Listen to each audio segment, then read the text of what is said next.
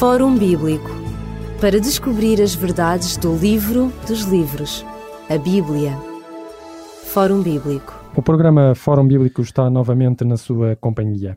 Semanalmente estamos consigo e analisamos vários temas da Bíblia, que continua a ser um livro pertinente e atual que nos fala ainda hoje nos nossos dias e nos nossos problemas com que nos confrontamos diariamente. Por isso, vamos estar consigo durante estes momentos. Em estúdio estará o pastor Elídio Carvalho e eu próprio iremos dialogar acerca do que é a Igreja, a sua natureza, a sua missão, a sua fundação. Pastor Elídio Carvalho, estamos a falar de uma realidade que aparece no Novo Testamento, que é uma realidade nova. Quando lemos a Bíblia e a percorremos desde o Velho Testamento, verificamos que havia um povo como é que de repente nós passamos da noção de um povo, que era o povo de Israel, para uma outra noção uh, estranha, digamos, porque parece-nos que vem de, de lado nenhum, que é a Igreja. Como é que se passa de povo de Israel à Igreja? Antes de mais, uh, todas as coisas têm um princípio, que é evidente e normal, não é? Uh, no Antigo Testamento encontramos esta noção de, de povo de Deus, de povo do Israel, mas também ligado a essa noção de povo está uma a noção de, de ajuntamento, de, do conjunto de pessoas que, uh, que se unem para um determinado fim, um determinado, cumprir um determinado objetivo. E esse objetivo, é evidente, é eh, ser o povo de Deus e, como tal, fazer qualquer coisa inerente a este patrono, a este Deus, que é uh, dar a conhecer ao mundo gentil, que aqueles que não conhecem Deus, àqueles que não têm Deus como seu patrono, vamos chamar assim, de saberem para que eles pudessem dizer o que é que Deus tinha feito por eles e o que era, quem era verdadeiramente este Deus. Este Deus que era um Deus invisível, um Deus que, segundo o Antigo Testamento, se manifestava unicamente à noite no língua de fogo, durante o dia numa nuvem, e era só a manifestação visível que eles tinham deste Deus. Ao passo que uh, os pagãos, vamos dizer assim, uh, tinham uh, o próprio ser humano, assim, a estátua, tudo o que é um ídolo. E, portanto, este Deus era um Deus, de certa maneira, estranho, certamente incompreensível, totalmente abstrato e que era difícil ter uma concepção desse mesmo Deus, até porque na lei deste Deus era proibida todo a, a, a estatuária, portanto, a idolatria, não é assim? Portanto, vimos aqui algo que o diferenciava de todos os povos à face da terra. Ora, a missão de Israel como povo, ainda muito antes como nação, mas como povo de Deus, era efetivamente ter sido escolhido por Deus, que a palavra de Deus não nos dá a conhecer o porquê, só diz que os amava, não os amou porque eram grandes, porque eram mais sapientes que os outros, mas amava porque os amava. E amar é difícil explicar o que é esta coisa do amar, não é assim? Ou seja, a razão de escolher o povo de Deus era não estava intrínseca a esse povo, portanto vinha do exterior, vinha da parte de Deus. De Deus. Portanto, a razão pela qual Deus escolhe um povo, já vimos que não é porque eram maiores em número, não eram porque eram mais bonitos, não eram porque eram mais uh, guerreiros, mas simplesmente a palavra de Deus diz que Deus amava o seu povo porque os amava e é a razão pela qual os escolhe. Mas também intrínseca, ligado a esta escolha, por exemplo, o profeta Isaías dá aqui, dá-nos a conhecer, por exemplo, no capítulo 49 e no verso 6, diz assim: Diz Deus que também te dei para a luz dos gentios, para seres a minha salvação até às extremidades da terra. Portanto, isso quer dizer que havia um propósito de Deus escolher este povo, que mais tarde irá dar, curiosamente, uma, como iremos ver, uma dita, um povo judaico, uma religião, uma religião judaica, ou se quisermos o judaísmo, que tem a ver eh, com o cristianismo, o que é uma coisa, o que é outra, que a seu tempo certamente nós uh, iremos ver. Ora, portanto, esta era a noção do Antigo Testamento da escolha de Deus para o, o seu povo, a razão pela qual ele deveria ser a luz dos gentios. Portanto, dar a conhecer ao outro povo que não conhecia o Deus dos deuses, o Deus verdadeiro, o Deus Criador, não é assim? O único Deus à face da Terra ou do Universo, mas para que eles pudessem conhecer, contrariamente àquele Deus que eles tinham, que era feito à imagem do ser humano, não conheciam o outro, não é? E qualquer coisa era um Deus. Curiosamente, só para ligarmos o Antigo Testamento ao Novo Testamento, não é assim? De uma forma muito simples e muito sumária, o apóstolo São Pedro, na sua primeira carta, no capítulo 2, ele fala também, noutro aspecto, embora ligado com este, que quando é dito no Antigo Testamento que esse povo era uma geração eleita, um sacerdócio real, um povo escolhido, e uh, o apóstolo São Pedro diz aqui, uh, na sua primeira carta ao Repito, no capítulo 2 e no verso 9, diz assim: Vós sois a geração eleita, sois o sacerdócio real, a nação santa, o povo adquirido, e depois diz porquê. E diz: Para que anuncieis as virtudes daquele que vos chamou das trevas para a sua maravilhosa luz. Porque vós, noutro tempo, não erais povo, mas agora sois povo de Deus. E vemos que quer um chamado, quer outro, ou seja, a mesma razão de ser, como diz Isaías, que para que vós possais ser a luz dos gentios, para que lhe possais dar a conhecer quem é verdadeiramente o verdadeiro Deus e como é que ele se define, como é que ele atua. Portanto, curiosamente, Pedro mais tarde no Novo Testamento vai dizer, por outras palavras, exatamente a mesma coisa. Para que vós sejais o, o seu povo, não é assim? Uh, eleito, sacerdócio real, a nação santa, um povo adquirido, mas para que, que aquele que vos chamou das trevas para a luz. E assim como aconteceu convosco, com a vossa proclamação deste mistério, com a vossa missionação, diríamos que a razão de ser da nossa existência é dar a conhecer aos outros quem é Deus e aquilo que Ele fez e continua a fazer no presente por cada um de nós. Mas a, a, a, pergunta continua a ser pertinente, isto é, o povo de Israel vimos em Isaías que tinha uma missão universal e agora assistimos a um homem de nome Pedro que dá como razão aos seus próprios crentes a aplicação de textos do Velho Testamento, mas essa aplicação poderia ser feita de uma forma usurpativa. Isto, isto é, qualquer pessoa poderia aplicar eh, esses textos e dizer assim: pronto, agora somos nós e já não são os outros. Qual é a legitimidade? Porque é que São Pedro tem essa legitimidade de aplicar textos anteriormente aplicáveis ao povo de Israel, que são agora aplicados a um novo grupo de crentes? Jesus, creio que Jesus explica uh, bem esta, esta transição que se dá, como podemos ver, e a história o diz também, não só a história bíblica, entre do povo judeu para o, o cristianismo, se quisermos assim, não só com Roma ao, ao, conquistar o mundo então, ao subjugar a Judeia, aos os movimentos separatistas da Judeia, nomeadamente os Zelotas, não é assim?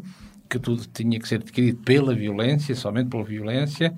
Jesus irá combater, combateu no seu tempo este movimento, porque não é pela violência que se chega lá, mas ele mesmo no seu ministério, Jesus vai uh, anunciar uma parábola uh, dentro do seu ensino, uma parábola que é, a todos os efeitos, estranha, não somente para Jesus como judeu que o era, em primeiro lugar, mas mais em particular para aqueles que o ouviam. É? E que é aquela parábola que encontramos no Evangelho de Mateus, no capítulo 21, desde o verso 33 ao verso 46, que é a parábola dos, eh, chamada assim, dos lavradores maus. E ele ali, em todo o seu conteúdo, vai mostrar, uh, através desta parábola, deste ensinamento que está por trás, desta esta realidade que está por trás desta parábola, não é assim? Para que, como digo, uma imagem vale muito mais que umas, digamos que é o PowerPoint da época, não é? Através desta imagem, Jesus vai mostrar claramente a transição desta opção de Deus do seu povo, daquele povo que vem de início, aquele aglomerado de homens e mulheres que somente muito posteriormente é que se chamarão, uh, chamará Israel, o dito povo de Deus, através desta parábola. Em que, nesta parábola, ele vai contar que há um homem abastado, vai contar também que ele vai alugar as suas terras a lavradores, assim, e mais tarde, ele ausenta-se mais tarde regressa e, e quer saber o que é que fizeram das suas terras, qual é o, os proventos, e vai enviar servos para com esses lavradores. E, e o texto diz aqui no verso 35: os lavradores apoderaram-se dos enviados deste homem, feriram um, mataram outro e apedrejaram outro. E este homem pensou: bom, se, se eles fazem isto aos meus emissários, portanto, os meus mordomos, não é assim? Vamos lá ver se eles têm respeito para com o meu filho que eu enviar, pode ser que a coisa se acalme. Pensava ele, não é assim? E o texto continua a dizer, no verso 36, depois enviou outros servos, em maior número do que os primeiros, mas mesmo assim aconteceu-lhes a mesma coisa. Por último, enviou-lhes o seu filho, dizendo: Terão certamente respeito ao meu filho. Mas os lavradores, vendo o filho, disseram entre si: Este é o herdeiro, vinde, matemo e apoderemos-nos da sua herança. Portanto, como a conclusão do, do ensino desta parábola encontramos no verso 43, dentro do contexto que nos ocupa. Portanto, eu vos digo que o reino de Deus vos será tirado, e aqui claramente era Jesus a dar essa sentença aos judeus, e eles entenderam perfeitamente as palavras de Jesus, vos será tirado e será dado a uma nação que dê os seus frutos. E esta nação não era de certeza contemporânea de Jesus em termos de Roma ou outra qualquer. Certamente que não tinha nada a ver. E por isso, eh, no verso 45, os principais, os príncipes dos sacerdotes e os fariseus, ouvindo estas palavras, entenderam, não é preciso sermos uh, adivinhos, não é? Entenderam que as palavras se dirigiam a eles. Portanto, há uma troca. Deus vai dizer basta visto que vocês não cumprem a vossa missão, é necessário que nós possamos ir para outras vertentes, que é aquilo que no, no início do Novo Testamento é dito que Paulo vai dizer claramente, visto que vocês desprezaram Deus, Jesus, Deus na pessoa de Jesus, quisermos, pois bem, nós somos enviados ao mundo gentílico, ao mundo no vosso nível, o mundo pagão. Portanto, a, a, afirmação de Pedro estava bastante fundamentada e contextualizada. A questão que se coloca também é esta. Afinal de contas, quando nós vamos à nomenclatura, portanto, a, a palavra igreja acaba por ter a mesma definição e o mesmo, o mesmo significado que antigamente era dada à reunião do, do povo de Israel. Exatamente, porque a palavra igreja não é, curiosamente, uma, uma palavra que pertença desde o início ao vocabulário uh, teológico, àquilo que, ao, ao vocabulário religioso. Religioso, se quisermos, não é assim? Mas é uma palavra uh, jurídica, uma palavra uh, da sociedade, portanto, que significa, como disse muito bem, quer dizer a primeira significação de ajuntamento de alguém que está espalhado e vem o arauto rei e faz-se anunciar através das trombetas, como antigamente, o pessoal ouve aquilo e e, vai juntar-se no pelourinho para que o Arauto do Rei possa então abrir o pergaminho e dizer uh, Sua Alteza Real, esta é a vontade de... E vemos ali um ajuntamento, não é assim? Ora, este ajuntamento é, é o, o que vai dar, uh, em termos de grego, portanto, o, é a palavra eclésia. E eclésia não é uma igreja no sentido que nós hoje olhamos, não é assim? Mas quer dizer uma eclésia de pessoas, um ajuntamento de pessoas que nada tem a ver com a Igreja. Ora, e, este, e o que é interessante também, esta eclésia, esta palavra eclésia, não é? tem, tem, um, eh, tem uma raiz e tem um prefixo, não é? Esta ek, eclésia, que vem do verbo grego kaleo. Ou seja, ek é fora e kaleo é proclamar ou chamar. Portanto, chamar os que estão de fora para dentro como o Meirinho antigamente, medieval, portanto, vai chamar as pessoas para ali, no espaço do Conselho, no Pelourinho, poder dizer, dar, anunciar as, o que o rei pretendia, o que a, que a autoridade local pretendia que fosse anunciado. Portanto, neste ajuntamento, nesta eclésia, o povo ali estava para ouvir. É? E, aliás, é como, por exemplo, uh, um breve parênteses, como a palavra evangelho também não pertence ao vocabulário religioso. Evangelho é, é uma boa nova, é o correio. O correio vem, traz uma carta. O correio vem e o correio, ou esse evangelho, ou traz um evangelho consigo. Não, não é que traga uma Bíblia, claro. não é? Mas traz uma boa nova. E neste caso também, é, portanto, este, este movimento chamado de fora para dentro, esta eclésia, este ajuntamento do povo para ouvir aquilo que o soberano tem a dizer, que neste caso esse povo de boa vontade que quer ouvir aquilo que Deus tem, tem, tem para, para anunciar. E, aliás, é assim que Jesus, quando, quando não gosto muito de dizer quando nasce, mas quando, quando se torna carne, portanto, paz na terra aos homens de boa vontade, a vontade entre os homens. Homens e mulheres de boa vontade que irão escolher voluntariamente pertencer a um povo pertencer a um Deus. Portanto, juntar-se, fazer essa eclésia onde realmente não conta vários valores, que são humanos, mas conta única e exclusivamente a, eh, a palavra de Deus. Portanto, como alguém dizia, a Igreja não vive dos trabalhos dos teólogos, mas vive essencialmente da palavra de Deus. Será que Jesus Cristo é uma questão que nós poderemos colocar? Jesus Cristo, sendo ele uh, judeu, quis fundar uma igreja fora do povo judeu? Ou a igreja fundou-se, digamos, porque não houve uma resposta adequada uh, à mensagem e à pessoa de Jesus Cristo? Essa é uma pergunta que aparentemente parece relativamente fácil, mas é uma pergunta que é tremendamente, para não lhe dizer difícil, mas tremendamente pertinente.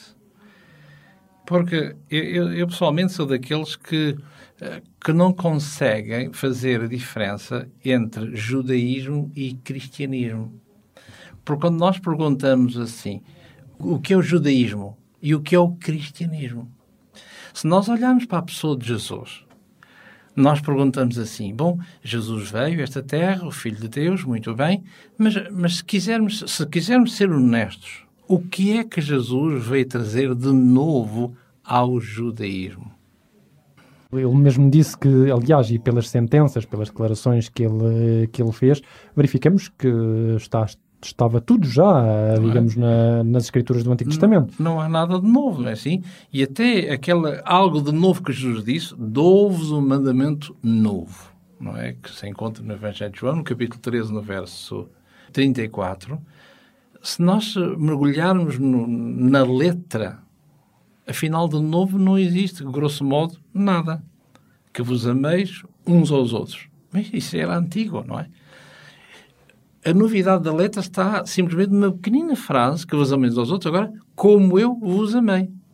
E do mandamento antigo vai fazer, diz que é novo, só por esta pequenina, estas quatro palavrinhas. Assim como eu vos amei, portanto, sem quaisquer fronteiras. Ora, mas se olharmos para este Rabi Jesus, sinceramente, pelo menos que eu esteja a ver mal, o que é que ele veio anular, até porque não esqueçamos que no tempo de Jesus aquilo que circulava, portanto, era, diríamos nós hoje, a nossa linguagem, o Antigo Testamento. Portanto, a, a vida de Jesus vai cingir-se única e exclusivamente ao assim diz o Senhor, ao estar escrito. Portanto, é simplesmente a palavra de Deus que conta. E Deus não vai, Jesus, não é? Não vai formar nenhuma eclésia. O que ele vai, vai dizer, como vimos aqui nesta, nesta parábola, não é assim? Vós sois realmente uma fornada particular, Deus confiou-vos este grande trabalho, não é assim? Esta grandiosa, a grandiosa e solene missão. Mas como vimos nos textos, portanto, o povo ficou altamente aquém daquilo que deveria ser. Ora, portanto, era necessário que alguém dissesse, pois bem, a, a, palavra de Deus é esta, ela é inalterável e a palavra dos homens é aquela. E uma coisa não tem a ver com outra. Se nós olharmos para o cristianismo, qual é a diferença entre o cristianismo e o judaísmo? Ah, porque não há uma circuncisão. É, eventualmente para se aproxima. Agora, o apóstolo Paulo, e sempre o apóstolo Paulo, como académico era, ele diz em N, N textos uh, aquilo que ele compreende e daí se ter sido altamente condenado no seu tempo pelos seus contemporâneos. Mas, por exemplo, na carta aos Gálatas, ele explica, creio, magistralmente o que ele entende por isso. Entre um exemplo muito simples, dentre os muitos exemplos que podemos encontrar. Estou a ler na carta aos Gálatas, no capítulo 6, e no verso 15 porque em Cristo Jesus, diz ele, nem a circuncisão, ou seja, nem ser, traduzindo isto, é em Cristo o facto de sermos judeus não tem virtude alguma, nem a incircuncisão. Portanto, o facto de sermos Ser gentios também não tem interesse maior, nenhum, nem uma coisa nem outra, mas diz ele, mas o que tem virtude tudo aqui, aquilo que é o âmago da questão, que é o mais, o principal objeto das coisas, é ser uma nova criatura. E o objeto do Antigo Testamento e do Novo Testamento, ou melhor, sinjamos a Jesus, o objeto do Antigo Testamento o que era? Era o homem ser uma nova criatura, não é? Ora, mas só que para os judeus, eles entendiam assim, nova criatura não é, não é converter-nos a Deus, é converter-nos ao judaísmo. Ora, o judaísmo não é Deus. O judaísmo, se quisermos, é a palavra de Deus. O judaísmo ele tem vigor, tem uh, atualidade, se for palavra de Deus. E se juntarmos nestas premissas, quer o, o, o judaísmo, quer o cristianismo, ambas as grandes religiões, no fundo, todas elas olham para a mesma entidade que é Deus. Olham para a mesma entidade física que é a palavra de Deus. São meios de conduzir o homem a Deus, no fundo, digamos assim. É um... Logo, qual é a diferença entre o judaísmo e o cristianismo? Se quisermos, há somente um ponto de encontro, isto é, todo aquele que quiser ser novo homem, nova mulher em Cristo Jesus. Portanto, não é uma coisa estanca. Eu sou dali, daquela cor verde, e tenho a salvação. O outro coitado é amarelo, ou amarelo logo não, não tem. Não é? Até porque na palavra de Deus só existe um povo, ou seja, um povo existem dois, ou seja, aqueles que fazem a vontade de Deus, que são o seu povo, e aqueles que não fazem. Mas não tem nada a ver nem com judeus, nem com portugueses, nem com franceses, nem com, nem com nada, não é assim? E, e, e, se continuássemos a pesquisar, a perguntar ao mestre Paulo, não é? Uh, vemos uh, claramente, e voltando a, aquela, esse pequenino texto dos Gálatas, não é assim? Onde ele diz lá uh, claramente que em Cristo não há nem judeu, nem grego, nem português, nem francês, nem nada, não é? Porque todos vós sois um em Cristo Jesus. Ora, eh, e, e, o objeto, repito uma vez mais, do povo de Deus, como vimos, é fazer a sua vontade. Seja ele judeu, seja em que nacionalidade for, ou ensinar os outros a fazer vontade daquele Deus. E Jesus, quando veio a esta terra, nascendo como um simples judeu, tornando-se carne como um simples judeu, ele não veio adulterar o texto anterior, veio exatamente confirmá-lo, como ele claramente o diz. Não, é? não veio trazer, se quisermos, como dissemos há pouquinho, nada de novo, mas veio viver à luz desse mesmo texto. E, portanto, nos ensinamentos de Jesus, não é assim? Quando ele, os outros dizem que Jesus falava, aquilo que Jesus dizia não sofria qualquer contestação. A contestação que eu via, sim, que havia era eu não gosto dele. Claro. Estamos a falar de contestação ao nível do texto, não é? Porque ele falava, como os seus contemporâneos diziam, falavam não como aos outros, mas falava com autoridade. Ou seja, aquilo que ele fazia deixava ouvir aquilo que ele dizia. Enquanto os mestres de Israel, aquilo que eles faziam, falava muito alto e não deixavam ouvir aquilo que eles diziam. Essa era a grande diferença. Ora, e aí nós podemos ver que, se quisermos ser honestos, penso eu, pode ser que eu esteja errado, à luz da palavra de Deus, judaísmo e cristianismo, quanto a mim, não significam rigorosamente nada. Significa é olhar para a palavra de Deus e ver e conhecer quem é este Deus, o que é que Ele quer para mim. Porque a carta de Deus ao homem é a palavra de Deus, é como fosse, como iremos ver, a noção de igreja, é como fosse o nosso marido, o nosso namorado. Ele escreve-nos a carta e agora, como eu o amo, eu tenho que ver o que é que ele quer, o que é que ele me diz, de agradável ao coração, e o que é que eu tenho que fazer para lhe agradar. Não é assim? Que é um namoro. Agora, se eu digo que sou de Deus, mas que não leio as cartas que ele me escreve, convenhamos que há qualquer coisa claro, que não está bem. Que não, que não bate certo. E depois de termos visto como a Igreja é desejada também no plano de Deus, poderemos verificar agora eh, as questões relacionadas com a sua natureza. São várias as imagens que a Bíblia utiliza para falar da Igreja. E essas imagens trazem consigo conotações que são importantes e que justificam a própria natureza de ser da Igreja, não é, Pastor Elídio? Efetivamente, na Igreja nós encontramos algumas imagens que lhe são inerentes e imagens que nos ajudam a compreender, uma vez mais, como dizíamos, a relação que o homem, seja ele quem for, tenha ele a nacionalidade que tiver, não é? As relações que ele tem ou deverá ter com o seu Deus não é assim? Porque vimos que se esta eclésia, este chamar de fora para dentro, como alguém dizia, que Deus chama em Cristo os homens para fora do mundo, do mundo por oposição à palavra de Deus, que é o não mundo da santidade. Ora, isso só é possível não porque eu seja de uma nacionalidade, mas porque eu quero ler a tal carta de Deus e ver o que é que Ele tem para mim e eu uh, sujeitar-me, concordar, posso não concordar com aquilo que está escrito. O facto de eu não concordar, Deus dá-me essa liberdade, mas atenção, não me dá a liberdade, ou melhor, não tenho o direito eu, melhor dito, de dizer que aquilo que é branco está aqui branco e eu tenho que pôr lá amarelo. Isso é que eu não tenho o direito de fazer, não é? Dá-me a liberdade de não concordar, de não aceitar, mas não de adulterar o que lá está. Claro, claro. Ora, para dizer que a Igreja de Deus, uma vez mais, eh, como dissemos, e convém não esquecer que tem que ver não com qualquer qualidade humana da A, B ou C, não com um sistema, algo que é maioritário. Eu sei como humano que sou e como somos, nós gostamos de estar em maioria. Quem é que não gosta, não é? Quem não gosta? Mas isso não nos dá a razão para dizer que ali é que é porque assim, assim, assim, Exatamente. assim. Porque assim? estamos uh, na história há mais tempo, porque somos mais numerosos, porque, uh, porque temos tais individualidades ligadas à, se, à nossa religião. Se me permite uma, uma pequenina frase, frase, um texto que não é meu, que é, que é bíblico, não é? Por exemplo, eu lembro aqui no, no livro do, do Êxodo, no capítulo 23, no verso 2, diz assim não seguirás a multidão para fazeres o mal, nem numa questão falarás, tomando parte com o maior número, para torcer o direito. Ora, e nós gostamos, pronto, somos humanos, como dizia há pouquinho, da maioria, não é assim? E curiosamente, isto é o Antigo Testamento e que também, em relação ao Novo, também fizeram a mesma coisa a Jesus, não é?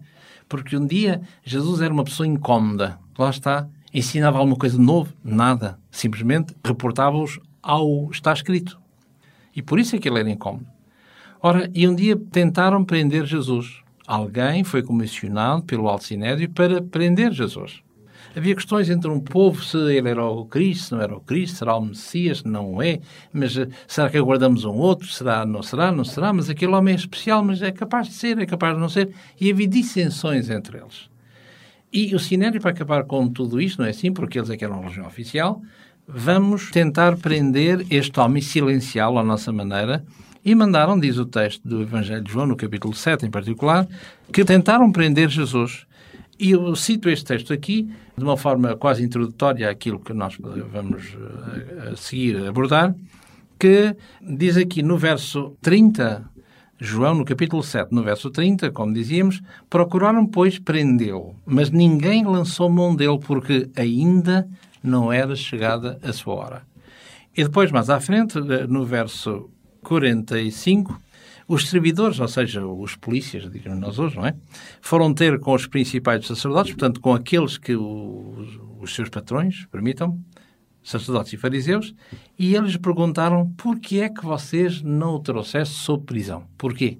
Porquê é que vocês desobedeceram a ordem que previamente lhes foi dada? E os polícias disseram, no verso 46, meus senhores, nunca homem algum falou assim como este homem. E responderam, pois, aqueles que os enviaram: Ah, também vós fostes enganados. Creu nele, porventura, algum dos principais ou dos fariseus? Portanto, vemos aqui que o conceito de verdade para estes homens, ou se quisermos o conceito de igreja, se, se quisermos ser um pouco elásticos, não é assim? Tem a ver, como dizia há pouquinho, com a maioria, tem a ver com a nata da sociedade se adere àquele movimento ou não.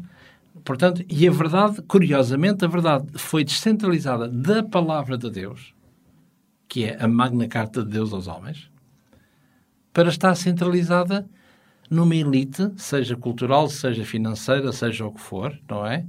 Uh, ou política, não importa, não é? Esses é que são a verdade. Ou então, como disse há pouquinho muito bem, que, ou porque aquele movimento, seja ele qual for, pois bem, é um movimento mais antigo. Mas a pergunta que se faz é muito simples. Desde quando a antiguidade de um erro, por ser antigo esse erro, o fará ser uma verdade? Uh, aliás, como nós ainda há pouco vimos, mesmo o povo de Israel não cometeu um erro calamitoso, e era, portanto, o povo escolhido por Deus, e foi preterido na sua missão por não a ter cumprido. Portanto, nem sequer uh, teve necessidade de cometer um erro calamitoso contra Deus, apenas não cumpriu a missão que Deus lhe designou. Portanto, era a, antigu a antiguidade estava do lado deles, a relação com, com, com a Igreja, que acabava de nascer, digamos assim, a antiguidade estaria do lado do povo judeu, mas nos planos de Deus, na missão que Deus confiou ao seu povo, essa antiguidade foi preterida por não ter justamente cumprido essa missão. E eu não quero ser, de modo nenhum, ou parecer que o meu discurso possa parecer ou parecer redutor, não é? Porque se virmos bem a nossa existência, ligados um pouquinho às coisas do espírito, não é? um pouquinho religioso, se quisermos, bem assim, se não, não for anunciar o que Deus fez, o que Deus é, o que Deus fez e o que Deus fará, a nossa missão nesta vida, pergunto-me se é nascer, procriar e deixar de existir. É muito tano, não é? Sinceramente, não é? É muito tano. Portanto, penso que, mesmo em termos mentais, mesmo que não sejamos nada, preocupa-nos. Há qualquer coisa que nós sentimos que há, mas não sabemos dizer. Mental, portanto, sem estarmos ligados às coisas de, da palavra de Deus, não é assim? Agora, se por acaso começarmos a conhecer a palavra de Deus, vemos claramente que a missão do ser humano à face da Terra é falar de Deus, é conhecer Deus e dar a conhecer aos outros quem é realmente esse Deus. E esse é o objeto da Igreja, como iremos ver, nas diversas facetas dessa mesma Igreja.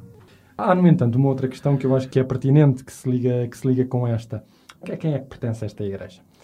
Ou seja, esta igreja que Jesus Cristo funda, ela é a pertença de quem? Uh, há quem diga que ela é a pertença de Pedro, há quem diga que ela, que ela é anónima, não, não pertence a ninguém. Uh, afinal de contas, uh, há quem diga também que ela pertence a Deus. Ela é pertença de quem, esta igreja? Quem é que rege esta igreja que Jesus Cristo diz a Pedro que vai, que vai fundar? Eu penso que a igreja pertence indiscutivelmente a Deus, e a Igreja pertence à Sua palavra. Há certos movimentos que dizem que a Igreja está acima das Escrituras. E porquê?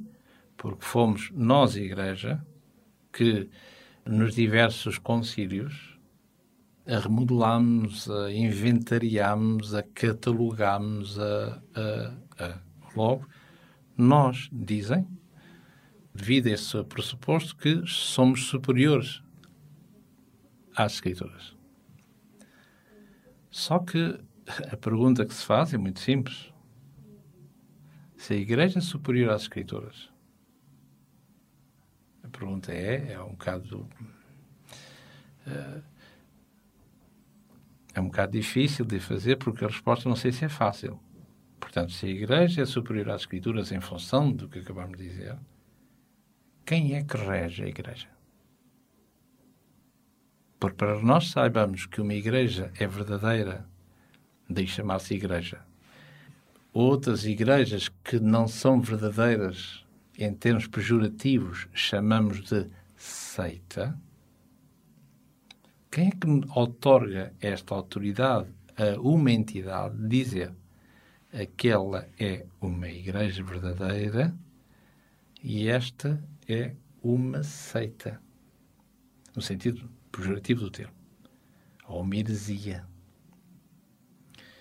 Porque a palavra, eh, como disse, é um pouquinho pejorativo, porque a palavra normal que dá em português heresia, airesis, que quer dizer tão somente aquele que pensa, que é traduzido por o herético. E o herético é etimologicamente é aquele que pensa, simplesmente. Não não, a gente diz, ah, aquele é herético ou aquela é herético. Enfim, há logo uma carga pejorativa em cima dele, quando é aquele que pensa. Só que aquele que pensa questiona-se. E ao questionar, escolhe, opta. Portanto, quem é que diz que aquele caminho é o caminho azul, é o caminho verdadeiro? Portanto, não é Igreja, mas curiosamente é a palavra de Deus. Portanto, se nós tirarmos a palavra de Deus, a Igreja não tem sentido nenhum. Se eu tirar uh, dos magistrados, portanto, todos os códigos, os códigos que eles conhecem, enfim, que faz parte da magistratura, o meritíssimo juiz fica pura e simplesmente, de imediato, no, no desemprego. Os tribunais perdem a sua razão de ser. Os senhores agentes de, de autoridade ficam desautorizados. A farda de nada significa. Portanto, se eu tirar estes elementos na sociedade civil, todos nós entendemos, e já assim, às vezes, é o caos. Portanto, se eu tirar as escrituras da das escrituras que não, não pertencem a nenhuma igreja, a igreja, seja ela qual for, é que tem que se bitular e submeter às escrituras. E daí, há pouquinho dizer, a complexidade dessa pergunta. É assim? Portanto, mas, mas penso que, para não dizer que tenho certeza, é a palavra de Deus que rege todas as coisas. O tal caron. É a palavra de Deus que diz claramente, com frontalidade, quem é quem. Se me permite dar um exemplo muito simples. Às vezes nós dizemos, quando conversamos com outra, outros movimentos religiosos, não é assim? Que merecem o nosso, todo o nosso respeito. E às vezes, eh, quando se conversam comigo, claro, eu, eu penso logo, não é? Como nós pensamos, se houver cinco pessoas religiosas aqui na sala, e aqui existem cinco verdades. Claríssimo, não é? Até porque ninguém abdica da sua, pronto, da, da sua, sua verdade, verdade, não é assim? Mas uh, às vezes dizemos isto e aquilo com todo o decoro, com, com todo o tato, e, e... mas a palavra de Deus não, não diz isso. A palavra de Deus é, permita-me, é pão, pão, queijo, queijo. Não é?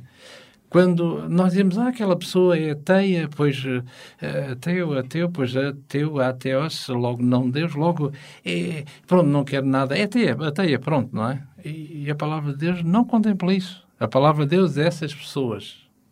Todas essas pessoas que nós, com todo o carinho, dizemos, enfim, na etimologia dizemos ateias, a palavra de Deus diz claramente, a palavra que o define, diz, chama essas pessoas, não de mas néstias e insensatas e tudo aquilo que é correlato. O que ninguém gosta de, de ser chamado de néscio ou de insensato, não é? ateu é mais, pronto, eh, não é? E a palavra de Deus diz isso e diz-lo várias vezes, não é assim? Eh, seja no Salmo décimo, no verso 4, seja no Salmo 14, verso 1, ou Salmo 53, verso 1, diz-lo diversas vezes, diz o nécio no seu coração, não há Deus. Mais tarde, na primeira carta de João, no capítulo 2 e no verso 4 em diante, ele vai dizer acerca de Deus. Ele diz assim, todo aquele que diz que conhece Deus, mas diz que não guarda os seus mandamentos, não é? É João que diz, ele é mentiroso. Eh, se nós estivermos a falar com alguém, eh, o Senhor é mentiroso, que o Senhor não guarda os mandamentos da lei de Deus, enfim, os dez mandamentos, os célebres, as dez palavras de Deus, não é? Nós estamos com esta forma delicada, pois bem, uh, entre humanos, não é assim? Mas a palavra de Deus não está com esses meio termos. Ou é assim ou é assim. E é a palavra de Deus que, quer nós gostemos ou não, que diz exatamente e que nos dá a conhecer o caminho. Por que será que Jesus, quando habitou no seio dos homens, como diz João, ele mesmo autoproclama-se: Eu sou o caminho. Mas, mas, mas é que não posso essa coisa do caminho? A verdade e a vida, e ninguém vai ao Pai senão por mim, não é assim? Portanto, o caminho, mas o que é que isso tem a ver? Tem a ver, talvez, quiçá, alguns que se desgarraram, andam ali ao lado de qualquer coisa. Mas ele diz que o caminho verdadeiro é ele. Portanto, por isso é que ele os chama. Por isso é que João Batista veio antes para trazer o coração dos pais aos filhos, dos filhos aos pais, o novo Elias, com o mesmo espírito de Elias, para preparar as avenidas que iam conduzir a esse caminho que é Cristo. Ele diz claramente que eu não sou o caminho, não sou o Cristo, não sou ninguém, eu vim só, não é? Como diz João. Ora, Portanto, quer dizer que a bitola maior, o cânon, a regra, não é a Igreja, não é um povo dito qualquer coisa, mas curiosamente são as Escrituras. E as Escrituras, tanto quanto saibamos, não pertencem a nenhuma Igreja. Permita-me dizer, graças a Deus por isso, não é? Porque ela é que é a norma. Ela é que não é comprável, não é vendível, mas é oferecida a todos. E todos aqueles que me amarem, todos aqueles farão uma eclésia, que não tem a ver com nata, a nata do povo intelectual, o povo financeiro ou qualquer coisa, mas tem a ver com o povo de boa vontade que quiser seguir o que aqui está. Aqueles que querem construir o reino de Deus, digamos. digamos que não tem assim. a ver com judeus, nem com, com cristãos, porque o ser judeu ou ser cristão é a mesma coisa, ou seja, no sentido de o objeto é o mesmo, é pertencermos a um único e verdadeiro Deus, como seu povo. E foi o nosso programa de hoje. Voltaremos a estar consigo na próxima semana, no, no, nosso, no, no novo programa do Fórum Bíblico. Por hoje, desejamos que as bênçãos de Deus continuem na sua vida. Continue bem, fique bem, são os desejos da RCS. Fórum Bíblico para descobrir as verdades do livro dos livros, a Bíblia. Fórum Bíblico